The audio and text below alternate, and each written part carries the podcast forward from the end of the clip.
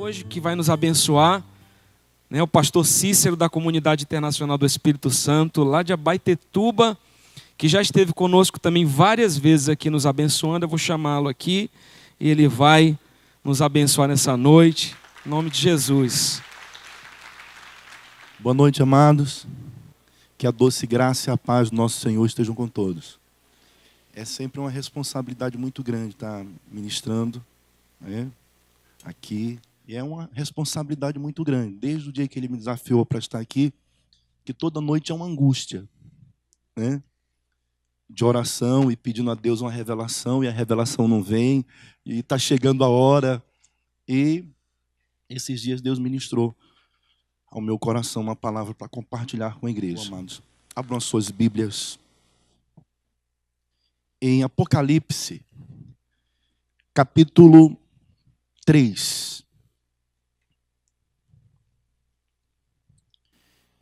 Eu aprendi algum tempo atrás que a palavra ela é revelada de uma maneira pessoal a cada um de nós. Nem tudo que eu vou falar aqui nessa noite, em todo o tempo, vai servir exatamente para você, mas se você estiver atento ao que o Espírito Santo quer falar, em algum momento ele vai estar falando diretamente com você. E isso é a palavra revelada.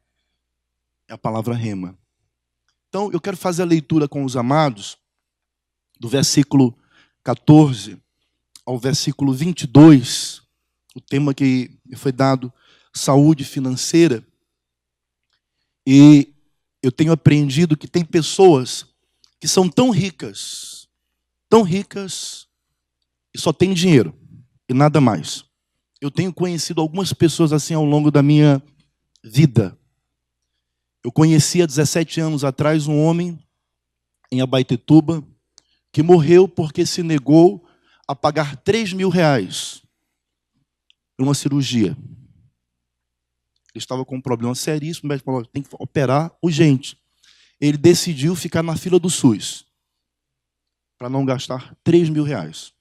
Detalhe, quando ele morre, a família encontra só no cofre que estava no seu quarto 240 mil reais. Só no cofre. Fora o que ele tinha em contas bancárias. Então, tenho conhecido algumas pessoas assim ao longo da minha vida. Eu conheci agora esses dias, ano passado, na verdade, um cidadão que só em dinheiro vivo ele tem muito mais de 30 milhões, fora o que ele tem em patrimônio. Mas ele vive hoje à base de remédios fortíssimos, preso dentro da sua própria casa. Se declarou ateu a vida toda e hoje vive em um mundo só dele, assustado, síndrome do pânico. Tem um enfermeiro que ele conheceu em uma das internações, que mora praticamente dentro da sua casa. Então, é uma pessoa que só tem dinheiro e nada mais. E eu quero ministrar nesta noite, pelo Espírito de Deus, ao seu coração, essa palavra que Deus falou comigo para trazer para você. Nem tudo vai, vai ser exatamente para você em todo o tempo, mas em algum tempo pode ter certeza que Deus vai estar trazendo uma revelação ao teu coração. A palavra do Senhor ela diz assim: logo após a leitura, eu queria que você fizesse uma oração e pedisse a Deus para que trouxesse nesta noite uma palavra rema para você. Versículo 14 em diante. Ao, ao anjo da igreja em Laodiceia, escreve: estas coisas diz o Amém, a testemunha fiel e verdadeira, o princípio da criação de Deus. Conheço as tuas obras, que nem és frio e nem quente. Quem dera fosses frio ou quente. Assim, porque és morno e nem és quente e nem frio, estou a ponto de vomitar-te da minha boca. Pois dizes: Estou rico e abastado, e não preciso de coisa alguma, e nem sabe que és infeliz. Sim, miserável, pobre, cego e nu. Aconselho-te de que de mim compres ouro refinado pelo fogo para te enriqueceres, vestiduras brancas para te vestires, a fim de que não seja manifesta a vergonha da tua nudez e colírio para ungires os olhos, a fim de que vejas. Eu repreendo e disciplino a quantos amo. Se, pois, zeloso e arrepende-te. Eis que estou à porta e bato. Se alguém ouvir a minha voz e abrir a porta, eu entrarei em sua casa, cearei com ele e ele comigo. Ao vencedor, dar-lhe-ei sentar-se comigo no meu trono, assim como também eu venci e me assentei com meu Pai no seu trono. Quem tem ouvidos, ouça o que o Espírito diz às igrejas. Peça para Deus falar contigo nesta noite. Amado Deus, eu me coloco diante da tua presença, cheio de temor e tremor, porque sei o peso da responsabilidade que pesa sobre os meus ombros, Senhor. A tua palavra diz: Não quereis muitos de vós ser mestres, sabendo que receberão mais duro juízo. Senhor, eu sei que existem pessoas aqui nesta noite que precisam de uma palavra rema, de uma palavra revelada, mas eu não conheço o coração de nenhuma dessas pessoas que estão aqui, eu não sei quais são as suas necessidades, mas tu és conhecedor da necessidade de cada um. Tu és o autor da existência de cada um de nós. E um dia, quando o Senhor quis falar com teu servo Balaão, que insistia em ir por um caminho contrário ao caminho que o Senhor tinha traçado. O Senhor usou uma jumenta. Eis-me aqui, Senhor. Eis-me aqui. Se o Senhor usou a vida de uma jumenta para falar o coração do teu servo, usa a minha vida. Que nesta noite, Senhor, o Senhor possa levantar, como disse o teu servo, e a essência do que o Senhor ministrou ao meu coração. Levantar pessoas que vão patrocinar os teus sonhos. Os teus sonhos. Os teus sonhos relacionados à família. Os teus sonhos relacionados à igreja, à obra do Senhor, o teu reino. Quando o Senhor disse que venha o teu reino nos ensinando que esta essência possa ser a essência desta igreja, implantar o teu reino nesta terra. E para isso, Senhor, precisamos ter as finanças sadias, Senhor, inteiramente entregue em tuas mãos, para que o teu nome seja engrandecido e exaltado através de nossas vidas. Que todos digam que assim seja. Glória a Deus. Pode sentar, amados. O Senhor Jesus, ele não faz nenhuma severa advertência à igreja em Laodiceia em relação a nenhum pecado de imoralidade, por exemplo, de idolatria. Mas Laodiceia era uma igreja que estava de uma maneira muito forte, sendo influenciada pelo contexto em que a cidade estava inserida. Laodiceia ficava no vale de Lincoln, na Ásia Menor, e tinha outras três cidades próximas a Laodiceia.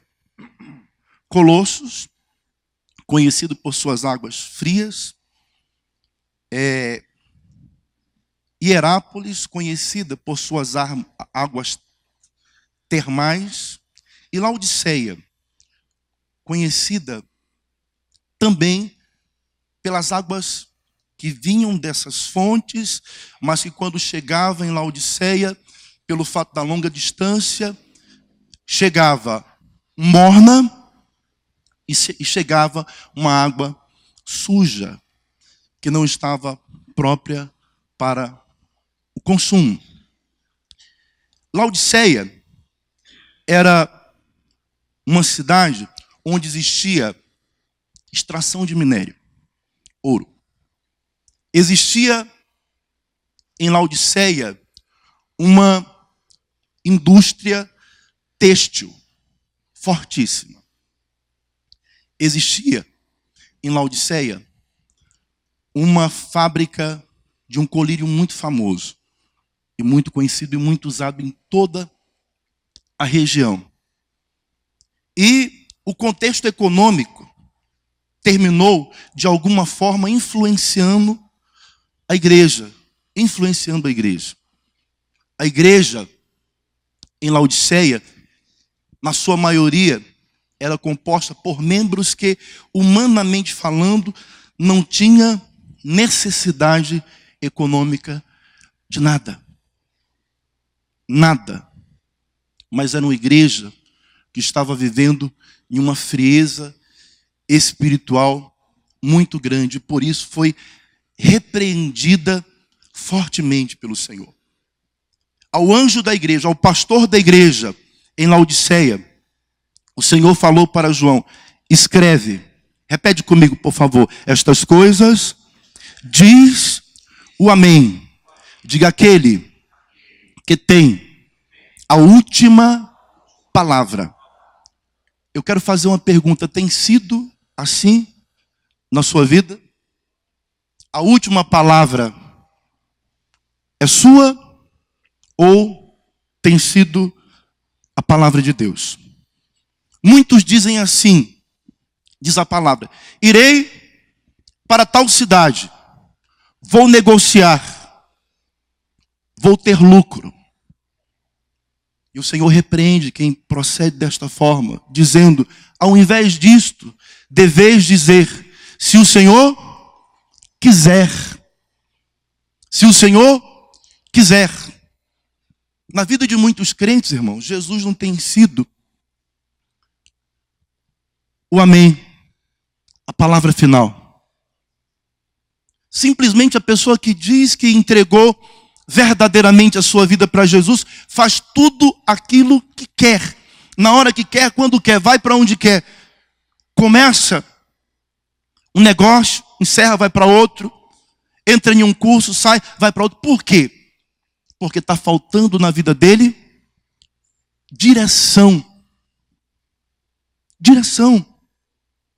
Assim estava a igreja em Laodiceia. O pastor Bonifácio está ali, eu sempre lembro das palavras sábias do pastor Bonifácio. O pastor Bonifácio falando a respeito de ministérios. Somos pastores e sempre conversamos. Ele fala, Cícero, tem igrejas hoje que Deus não está mais à frente. Ouvi também o pastor Rodrigo ministrando no penúltimo café. Porque tem dinheiro, irmãos. Não existe mais oração para saber aonde Deus quer que vá, o que Deus quer que faça. Simplesmente vai lá e, e faz.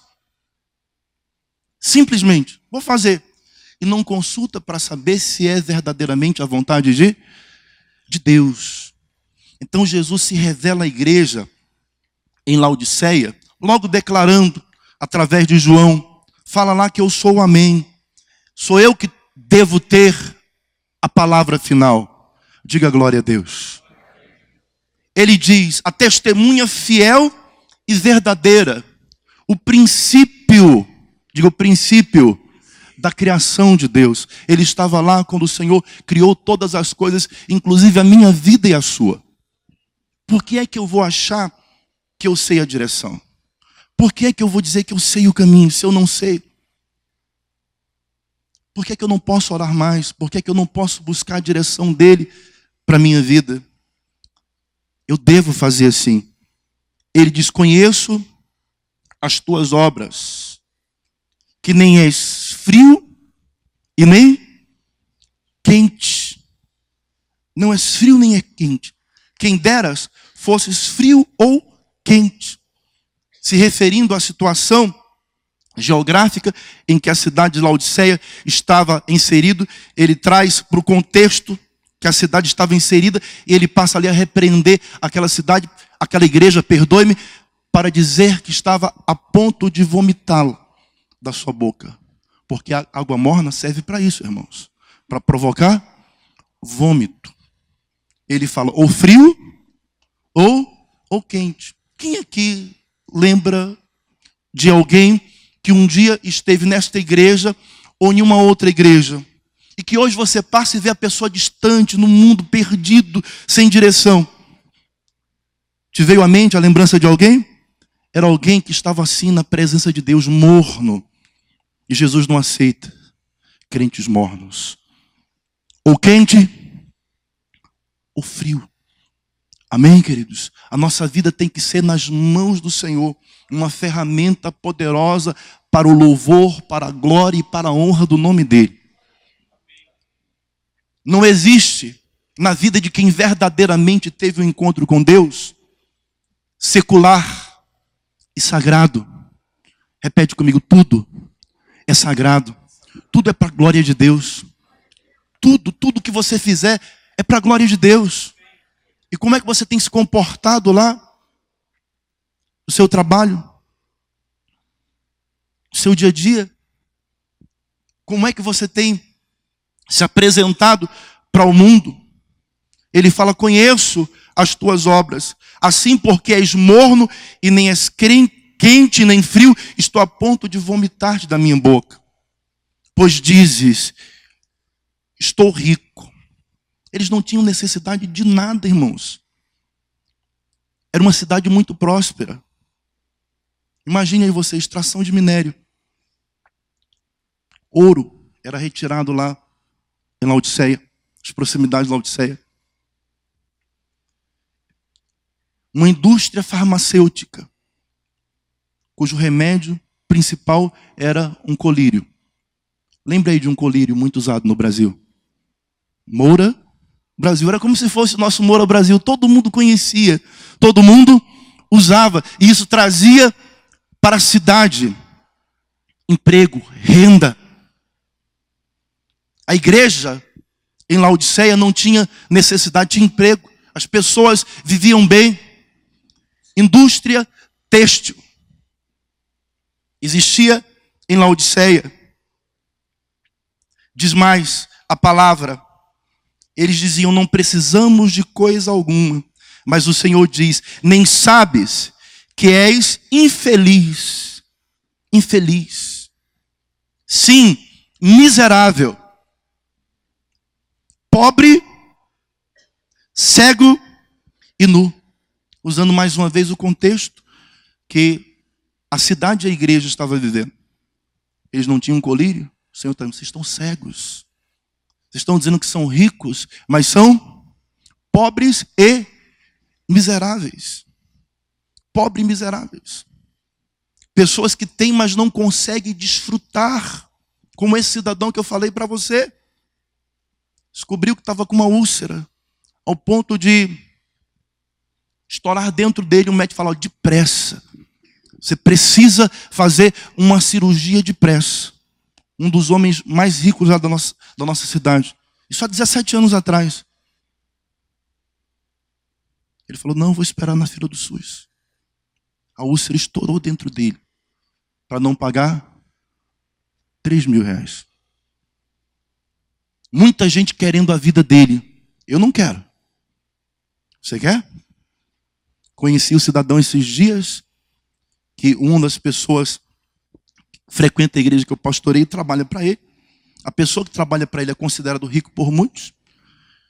Mas o patrão dele, ele falando, tem em dinheiro vivo mais de 30 milhões. Tem mansões em Belém, mansões em Salinas, mansões, mansão, uma mansão em, em Miami. Mas o homem ficou louco, irmãos. Mês passado foi internado por um mês inteiro no hospício em Brasília. Enlouqueceu. A esposa não suporta mais conviver com ele, os filhos também não. Pediu divórcio. Você quer essa vida? Quer? Tão rico, mas só tem? Só tem dinheiro. Só tem dinheiro. Deus não quer que você tenha somente dinheiro. Deus quer que você tenha saúde financeira. É diferente ter saúde financeira. Vou falar para você de algumas pessoas que a Bíblia fala de saúde financeira. Profeta Elias ora. E a oração do profeta Elias faz com que durante três anos e seis meses não caia uma gota de chuva nem de orvalho sobre a terra. Mas muito antes de completar os três anos e seis meses, a coisa começou a ficar escassa por causa da oração que Elias fez. Aí Deus manda ele para Querite. Ficar na beira de um riacho. Deus fala: vai e bebe da água do riacho. E eu vou ordenar os corvos que te alimentem. E os corvos levavam para Elias pão e carne, de manhã e à tarde. Elias tinha dinheiro? Tinha saúde financeira? Sim ou não? Tinha. Secou a água do ribeiro. Deus fala para Elias: vai para a casa de uma, uma viúva que eu te ordenei que te sustente. Se Deus falasse com você para você ir para casa de uma viúva que ia te sustentar, qual era a imagem que você ia ter da viúva? Hã? Uma viúva rica. Uma viúva rica. Não, Deus vai me mandar para casa de uma viúva, tem tudo lá na casa dela. Não, irmãos, quando Elias chega lá, a viúva está catando cavacos, juntando uns cavaquinhos de lenha para fazer um fogo, e ele fala assim: traz água para mim. Inclusive, se alguém pode estar aqui já. Obrigado, pastor. Aí ela foi. Presta atenção em uma coisa importante. Eu, eu vejo gente cristã negar água. Água. Você já viu alguém negando água para alguém já? Faça isso não. Não faça. Tem gente que nega água. Já vi gente negando água. Negando água. Está escrito que aquele que dá um copo de água fria, ele não perde o galardão. Amém, queridos? Serve. Você tem que ter esse espírito dentro de você. Dentro de você. Aí ela vai pegar água pro profeta. O profeta falou: Para. Traz também um bolo para mim. E ela fala: Tá difícil, porque eu só tenho um pouco de farinha e uma panela e um pouco de azeite e uma botija que eu vou comer com meu filho e depois vamos morrer. Aí o profeta falou: Não, vai e faz primeiro para mim. Repete assim comigo: crede em Deus e estarás seguro. Crede nos meus profetas e prosperareis. O grande problema é que tem muita gente hoje que não está acreditando no profeta, gente. Tem palavras que mexem profundamente com o meu coração. Por exemplo, pastor Hebe, se eu nem imagina qual foi a palavra que mais mexeu no meu coração no último café da manhã. Eu vou falar para o senhor, você vai lembrar. O senhor lá no, no último café da manhã disse assim, que alguém falou na igreja que o senhor não prega de uma maneira profunda. Né? Mas o senhor fala a verdade. Né? Você lembra disso? Isso mexeu muito comigo, porque também não prego de maneira profunda, não, irmãos. Profundidade está ali, ó. Pastor Bonifácio Cabral de Melo Neto. A mensagem toda que eu prego é, não é nem a introdução do pastor Bonifácio. Mas, eu tenho aprendido que os verdadeiros homens de Deus precisam ser valorizados, irmãos. Hoje tem muita gente prometendo mundos e fundos para as pessoas, dizendo que a vida dela vai mudar. Sabe, há tanta coisa que é introduzido dentro da liturgia e do culto cristão, e um monte de gente correndo atrás de um monte de baboseira que não tem respaldo nenhum na Bíblia Sagrada, e gente deixando de ouvir as coisas simples que são verdadeiras. Para ser abençoado, não tem mistério, irmãos, para ser abençoado. Você não precisa tomar banho de sal grosso para ser abençoado. Você não precisa no culto de revelação para ser abençoado. Quantos estão me entendendo, queridos? Você não precisa de lenço, você não precisa de mezuzá, você não precisa de um monte de coisa que estão oferecendo, dizendo que faz parte do culto cristão e não faz. Eu estou pastoreando a mesma igreja há 17 anos. E eu vejo ovelhas que têm sido poderosamente abençoadas. Por exemplo, uma das pessoas que hoje, uma família que hoje é coluna na igreja que eu estou pastoreando, chegaram na igreja exatamente assim, ó. Elas estavam em uma igreja e um dia ela foi juntando tudo quanto era moedinha. Tudo quanto era moedinha, e ela foi levar para cumprir um voto. Voto é de Deus, é bíblico. Sim ou não? Eu costumo ensinar até que é uma das últimas instâncias, quando alguma coisa não está dando certo na sua vida para que você possa usar. Você ora, você jejuma, orou, jejuou, não resolveu, faz um voto. Amém, queridos? Mas o voto que você vai fazer não deve ter interferência de terceiros. Tem que ser de Deus, é Deus que vai falar para você o que é que Ele quer que você faça, o que é que Ele quer que você ofereça. Ana, por exemplo, ela ofereceu um filho que ela não tinha. Foi um voto que ela fez. Ela não tinha, mas se o Senhor me der, eu darei ao Senhor por todos os dias da sua vida. O Senhor deu um filho, ela foi lá, cumpriu o voto, devolveu, e Deus lhe deu outros filhos e filhas. Diga glória a Deus. Então tem muita coisa sendo inventada que não faz parte da liturgia cristã. Ouça o profeta. Aquela senhora, ela congregava em uma igreja e ela foi cumprir o voto com um monte de moedinha que tinha lá. E de repente o pastor falou assim, ó, presta atenção. De repente o pastor falou assim: Você que trouxe moedas para oferecer, eu quero te dizer que Deus não vai receber. Deus não é mendigo. Ela contou assim para mim, tem 10 anos que ela está hoje com a gente na igreja. Ela falou não sabe se o pastor passou e viu aquele envelope cheio de moeda. Ela falou que ela ficou tão constrangida, irmãos, que ela foi empurrando a, a oferta para baixo da sua perna, até que ela percebeu que ninguém estava vendo que eram moedas. E quando o pastor mandou as pessoas ficarem de pé e fechar os olhos, ela pegou aquela, aquela oferta, ela pernas para que ela foi embora.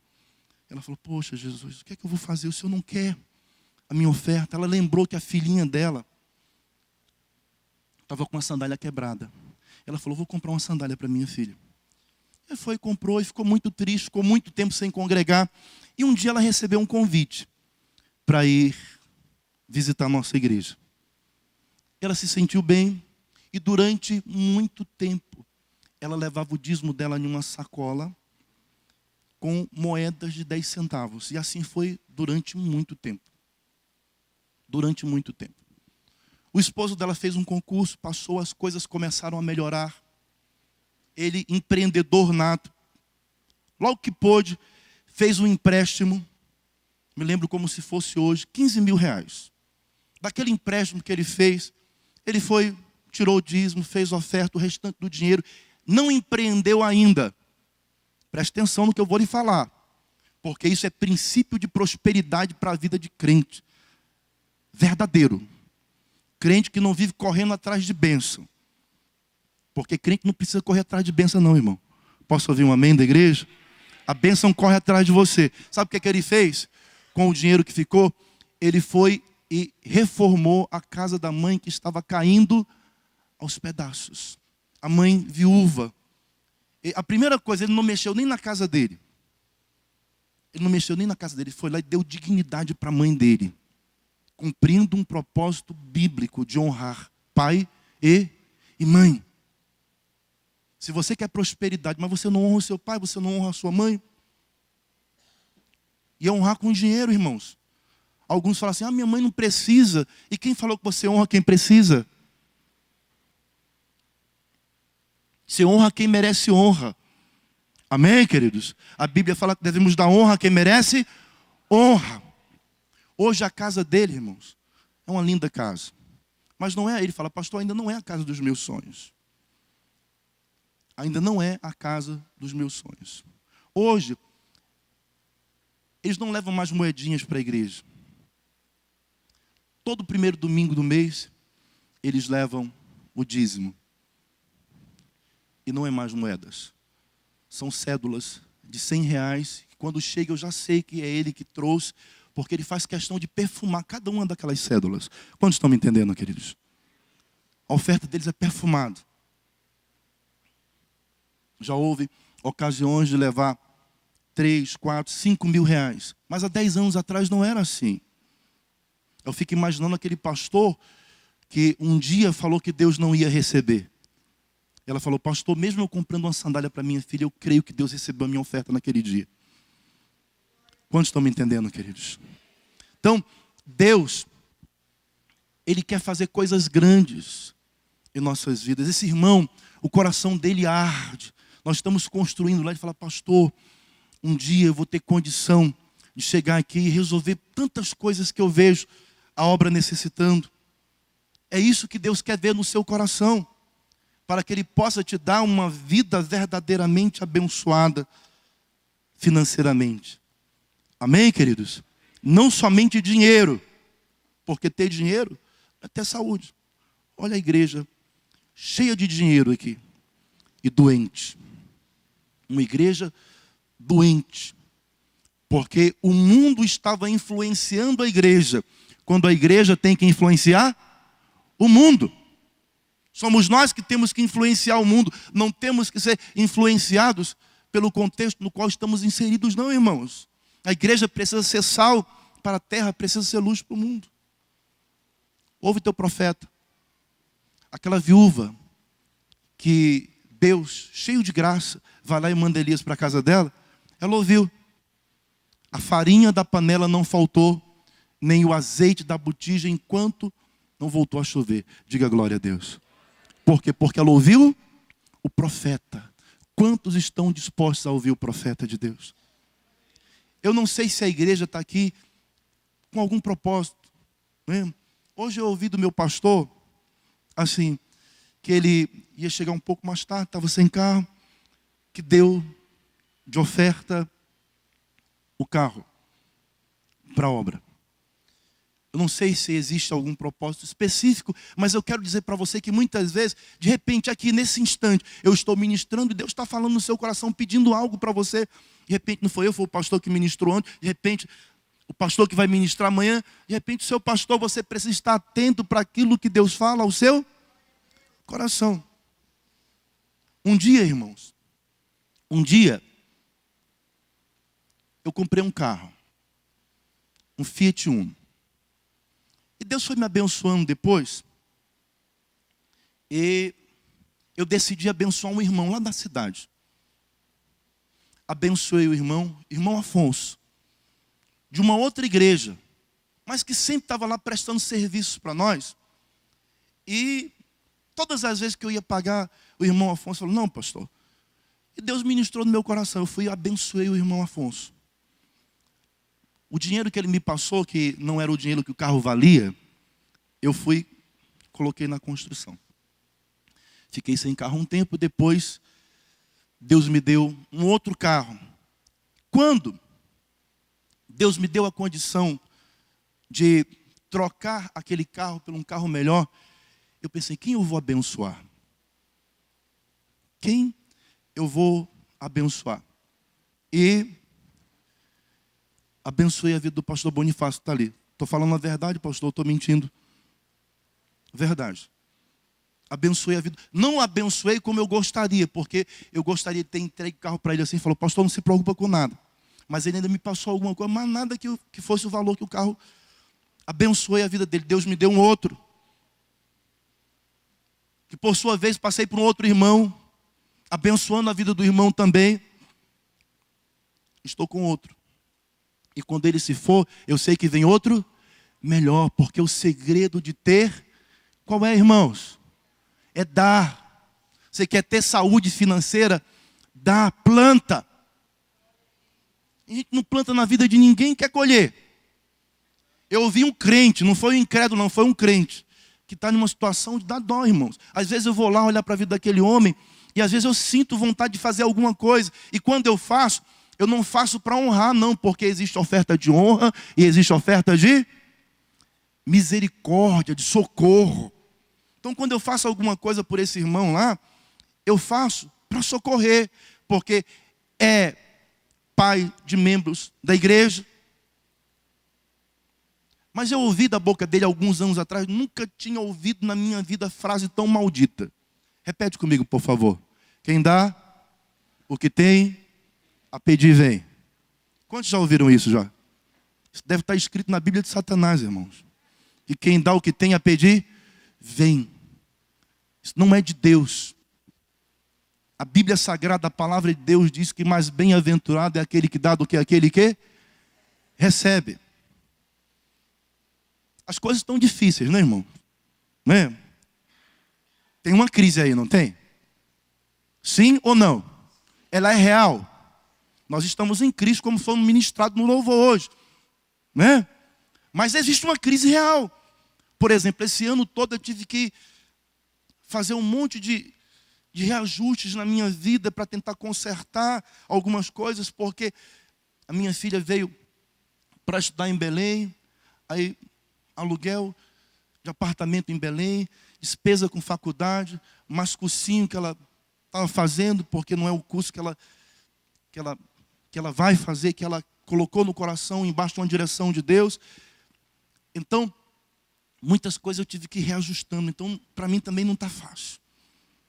Sabe o que, é que Deus fez comigo segunda-feira? Cheio de compromisso. Falei, meu Deus, fui dormir tarde orando. O que é que eu vou fazer? As pessoas me conhecem, a Baitetuba. Elas sabem que eu não sou caloteiro. Elas sabem que eu não sou trambiqueiro.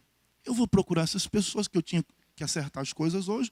E vou lá e falar: olha, irmão, não foi possível hoje, mas segura mais um pouco. E segunda-feira eu saí para. Tinha quatro compromissos que eu tinha que estar tá colocando em ordem. Eu fui lá e acertei com a honra que Deus me deu. E as pessoas, não, pastor, tudo bem. Está fácil para ninguém. Vou para um projeto social que nós temos lá. Segunda-feira, de repente, meu celular toca. Eu atendo. Um irmão que não é membro da igreja que eu estou pastoreando. Ele foi batizado por mim há 17 anos atrás, mas hoje está assim, vivendo algumas crises. Eu não vou visitar, eu não faço nenhum tipo de assédio, porque eu aprendi que eu preciso ser ético.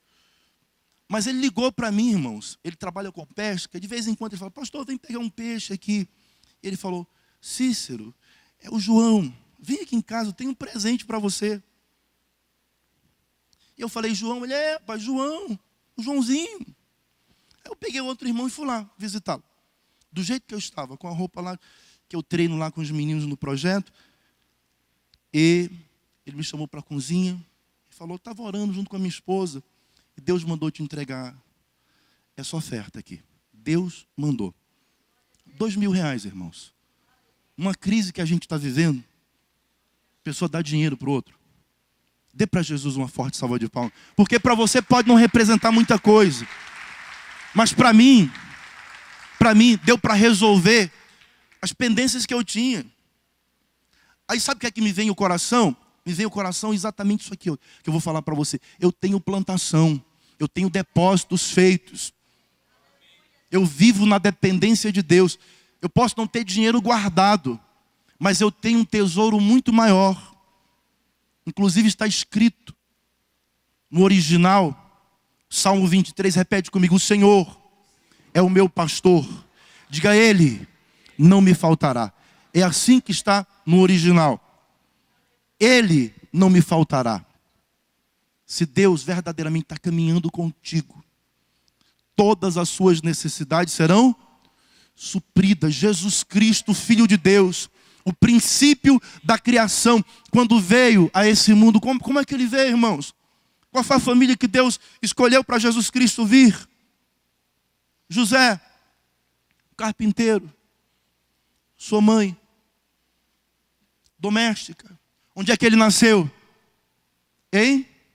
Em uma manjedoura. Diga glória a Deus. Ah, pastor, quer dizer que ele não era miserável, não, mas ele vivia na dependência do pai. Os discípulos que ele vai arrebanhar, que haviam sido desprezados por outros mestres, ele não traz fazendo promessas de riqueza. Ele diz assim: as raposas têm covis, as aves dos céus têm os seus ninhos, mas o filho do homem não tem onde reclinar a cabeça. Aí ele fala assim: agora eu vou mandar vocês de dois em dois, e vocês vão ressuscitar mortos, limpar leprosos, curar enfermos, expulsar demônios, e não vão cobrar absolutamente nada de ninguém de graça recebeste, de graça dai. E à medida que for anunciando, dizer que está próximo o reino de, de Deus. Agora preste atenção numa coisa tremenda. Eles saem, as necessidades de cada um daqueles discípulos são supridas. Eles voltam com alegria no coração. E quando eles voltam, com alegria no coração, falando: Olha, os demônios se submeteram a nós. E Jesus disse: Não se alegrem, porque os demônios se vos submetem. Alegrai-vos porque os vossos nomes estão arrolados no livro da vida, nos céus. Diga glória a Deus, irmãos. Isso é tremendo demais. Os demônios se vos submetem. Você quer saúde financeira? Quantos querem saúde financeira? Os demônios têm que se submeter a você. Você chega lá e fala no nome de. E eles saem. Eles batem em retirada. Jesus perguntou para eles: quando eu vos mandei sem bolsa, sem sandálias, sem alforjes, quando eu vos mandei, porventura faltou alguma coisa? Quantos lembram qual, qual foi a resposta dos discípulos? Nada. Nada. Isso é saúde financeira, irmãos. Não é ter dinheiro guardado, não. Porque quem tem dinheiro guardado, só dinheiro, quando o dinheiro acaba, enlouquece. E às vezes não precisa nem o dinheiro acabar. A pessoa já não tem paz com, com o dinheiro. Ela não tem sossego, porque o dinheiro traz inquietação. Ela fica pensando, e se eu perder? Sabe por que ela teme em perder? Porque ela tem só o dinheiro. Isso não é saúde financeira. Diga glória a Deus. Essa igreja de Laodiceia. Vamos lá. O versículo 17 de novo. Era rica, não tinha necessidade de nada. E o Senhor disse para ela que ela era infeliz. Diga infeliz. Pobre, miserável, cega, nu. Ele fala: aconselho-te que de mim compres ouro refinado pelo fogo para te enriqueceres. Vestiduras brancas para te vestires. Repete, por favor. A fim de que não seja manifesta a vergonha da tua nudez e colírio para ungires os teus olhos, a fim de que vejas. Então Jesus pega todos aqueles elementos ali materiais que existia na igreja de Laodiceia e ele diz que não tinha valor algum. Ele fala: Eu tenho o verdadeiro ouro. Eu tenho o verdadeiro ouro, a verdadeira riqueza eu tenho. Eu tenho as verdadeiras vestes. Que não é uma roupa de marca pura e simples. Eu tenho vestiduras brancas para te dar. Para te lavar com meu sangue precioso. Eu tenho o verdadeiro colírio para ungir os teus olhos para que vejas verdadeiramente. Muitas pessoas vão chegar ao final da vida, elas vão dizer assim, irmão, não valeu a pena. Não valeu a pena. O que foi que eu fiz? Foi que eu fiz.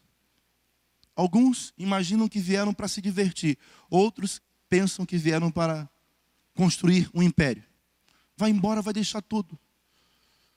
Aquele homem cujo texto da Bíblia diz que ele plantou e quando ele colheu, a colheita foi tão abundante que ele falou: A minha alma está farta. Repete, por favor. Tenho depósito para muitos anos. O depósito dele era material.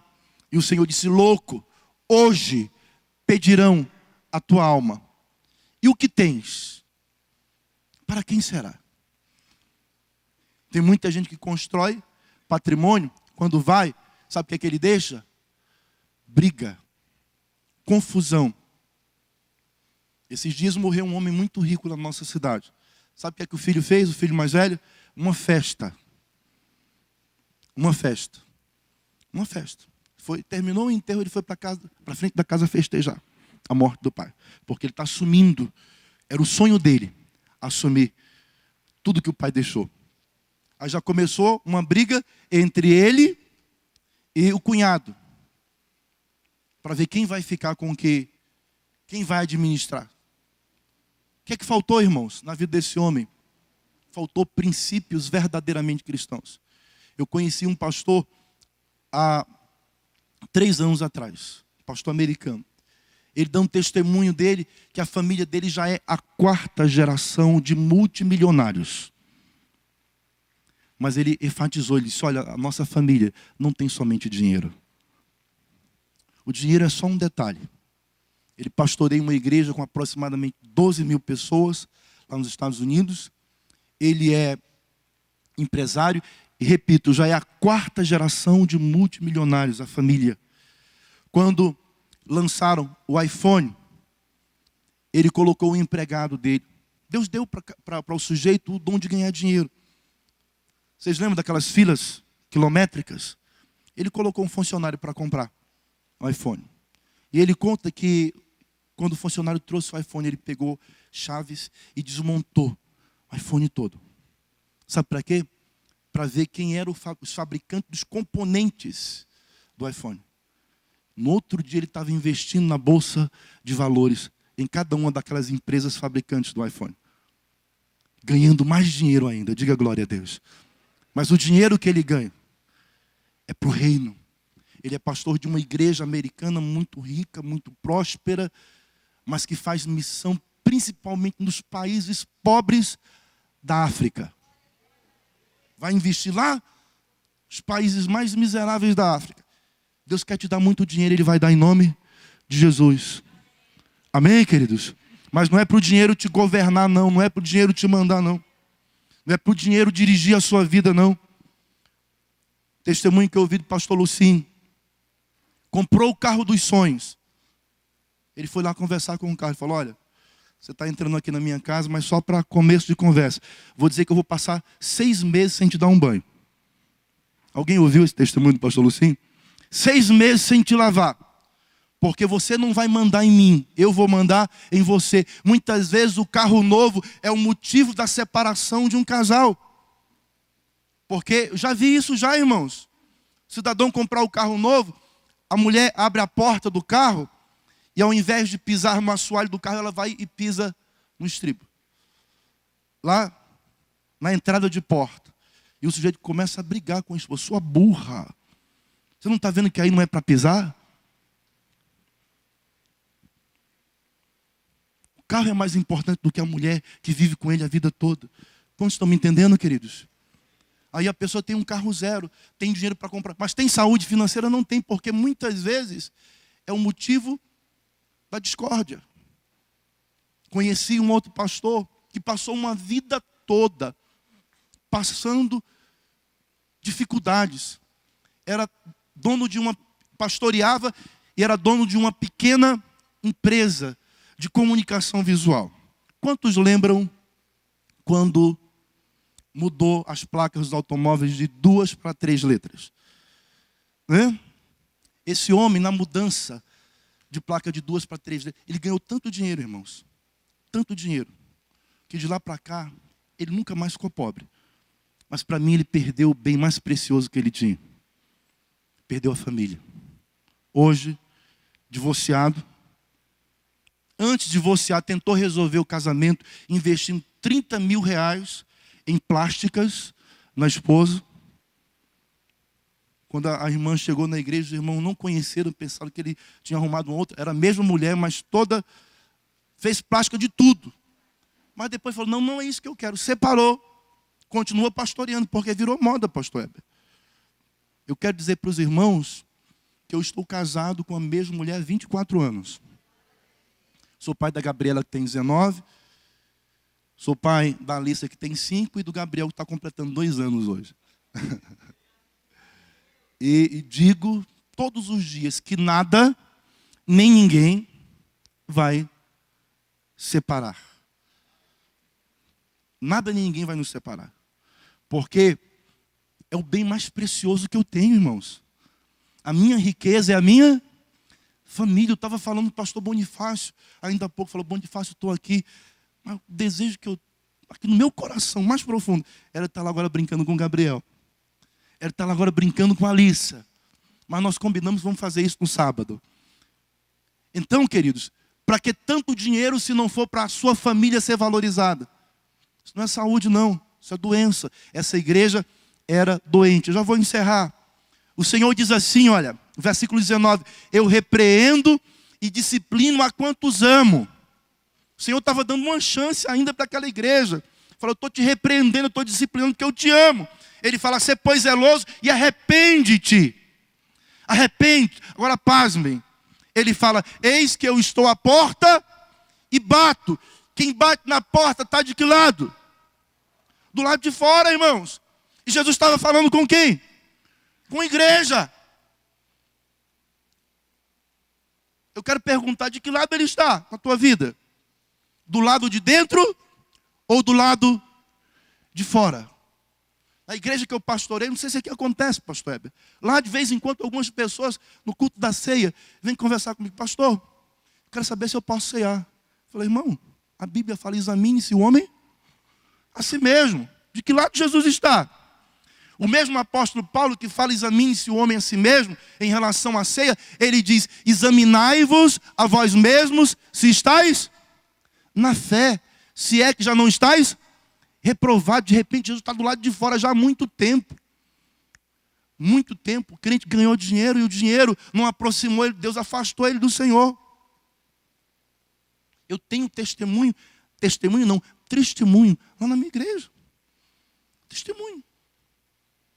Tem um irmão que ele me procurou, sabe por quê? Ele me procurou. Ele me procurou porque ele começou a sentir aperto no coração. O coração dele começou a apertar, ele falou, pastor, acho que eu vou morrer. Eu queria falar para o senhor que se eu morresse, se eu procurasse a minha esposa e a minha filha, para dizer o seguinte, que eu tenho dinheiro emprestado. Eu tenho 80 mil reais na mão do fulano. E eu tenho mais 50 na mão do Beltrão. Eu nunca imaginava que aquele irmão tinha tanto dinheiro, irmãos. Estou falando para você. Eu nem imaginava. E ele falou, acho que eu vou morrer. Eu falei, rapaz, fala para tua esposa. Conversa. Não, se ela souber, ela vai gastar tudo. se ela souber, ela vai acabar com o dinheiro que a gente tem. E esse cidadão, eu me lembro dele jovenzinho na igreja jovem, conversando comigo, às vezes falando, pastor, eu tenho dificuldade para lidar com o computador, e surgiu uma oportunidade lá na empresa, mas a pessoa tem que saber lidar com o computador. Eu falei, acredita em você. E ele foi acreditando, foi crescendo dentro da empresa. Lá na empresa que ele trabalhava, surgiu uma oportunidade, ele abriu uma empresa e começou a prestar serviço para a empresa que ele trabalhava, de carteira assinada, e foi crescendo, crescendo. Vou dizer para você, irmãos, vou contar para você com tristeza no meu coração tristeza. E eu falo aqui porque ninguém vai saber quem, né, quem é o irmão. Se eu falar lá, de repente, algumas pessoas vão, vão imaginar. Começou a aparecer mulher de tudo quanto é jeito na vida do irmão. Ele ficou o homem mais lindo do mundo. Ele falou, pastor, estou perdido.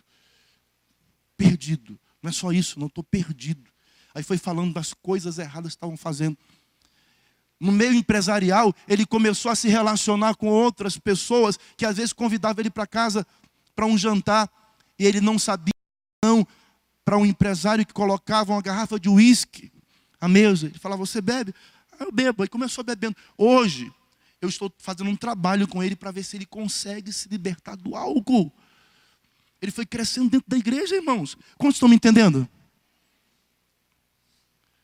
Graças a Deus, a questão das mulheres que entraram na vida dele, algum tempo atrás ele já chegou e falou: Pastor, eu estou liberto. Foi se libertando de uma por uma. Aqui teve uma que ele já tinha montado já um apartamento em uma outra cidade. Foi muito oração e muito jejum. Vocês estão me entendendo, gente? Isso é forte demais. Forte. Então, muitas vezes a pessoa pensa que saúde financeira é ter dinheiro. Quando ele não tinha dinheiro, ele tinha saúde. Mas depois que entrou o dinheiro, ele se tornou um doente. Doente.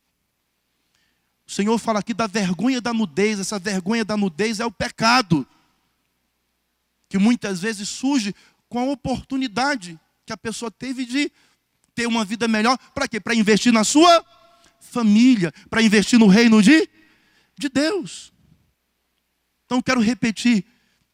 Jesus estava do lado de fora. Jesus não estava mais dentro daquela igreja. E ele falou: Estou à porta e bato. Se alguém ouvir a minha voz, Deus está falando com você aqui nesse instante. Ou já falou, ou vai falar. Se ouvir a minha voz e abrir a porta, eu volto, eu entro, eu cearei com ele e ele comigo. Vou voltar a ter intimidade. O Senhor quer ter intimidade com você. Ele quer caminhar com você.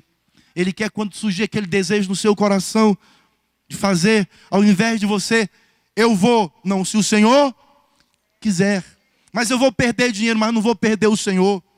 Mas vou perder a oportunidade, mas não vai perder a comunhão, não vai perder a sua família, não vai perder o que verdadeiramente é importante. Amém, igreja? E ao vencedor, dar-lhe-ei sentar-se comigo no meu trono. Assim como também eu venci e me assentei com meu Pai no seu trono. Quem tem ouvidos para ouvir, ouça o que o Espírito diz às igrejas. Para encerrar, por favor, abram suas Bíblias em Timóteo.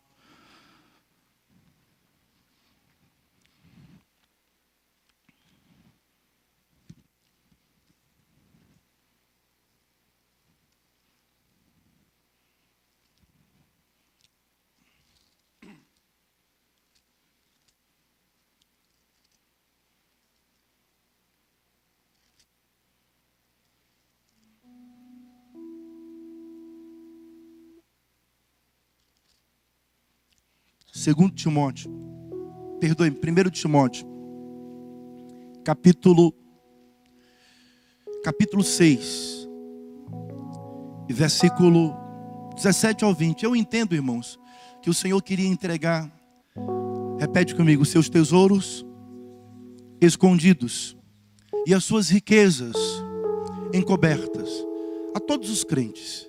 Porque ele não faz? Porque nem todos nós estamos preparados para receber os tesouros escondidos e as suas riquezas encobertas. Mas todos aqueles que estiverem dispostos a viver desta forma aqui, ainda que você não se torne um milionário, um multimilionário, uma pessoa muito rica, mas eu quero declarar em nome de Jesus que dia após dia o Senhor vai acrescentar mais e mais na sua vida. Eu ouvi há 17 anos atrás uma mensagem do pastor chamado Bob Harris, conhecido na América como Senhor Crescimento. Ele ministrou uma palavra tão simples, mas eu trouxe essa palavra para a minha vida, estou vivendo ela cada dia. E eu sei que os melhores dias da minha vida ainda estão por ser vividos. Repete comigo: Senhor os aumente mais e mais bênçãos sobre vós e sobre os vossos filhos. Tem ardido no meu coração que o melhor da cidade de Abaitetuba, Deus vai entregar nas minhas mãos, nas mãos dos meus filhos e nas mãos da membresia da igreja que eu estou pastoreando. Deus já ministrou no meu coração que o negócio dele não é para amanhã, é para as próximas gerações. Digo os pais, entesouram para os filhos. Quantos creem que Deus vai te usar para entesourar para os seus filhos? Mas não somente patrimônio, você vai deixar princípios. Como esse pastor que eu falei para você, já é a quarta geração de multi milionários. A quarta geração, mas eles não têm só dinheiro. Tem pessoas que se acham tão ricas e têm só dinheiro, irmãos. O Senhor quer que tenhamos saúde. Versículo 17 ao 19: Exorta aos ricos do presente século que não sejam orgulhosos. A igreja em Laodiceia era orgulhosa? Sim ou não? Nem depositem a sua esperança na instabilidade da riqueza, mas em Deus, que tudo nos, pro, nos proporciona ricamente para o nosso aprazimento, para o nosso prazer, para desfrutarmos. Diga glória a Deus. Que pratique um bem. Quanta gente dizendo crente em Jesus, se dizendo crente em Jesus, que vive para fazer o mal, irmãos não faz o bem para ninguém, que pratique um bem, sejam ricos de quê? Boas obras, generosos em dar, prontos para repartir. Assim vivia a igreja primitiva, que acumulem para si mesmos tesouro sólido, fundamento para o futuro. Repete, por favor, a fim de que se apoderem da verdadeira vida.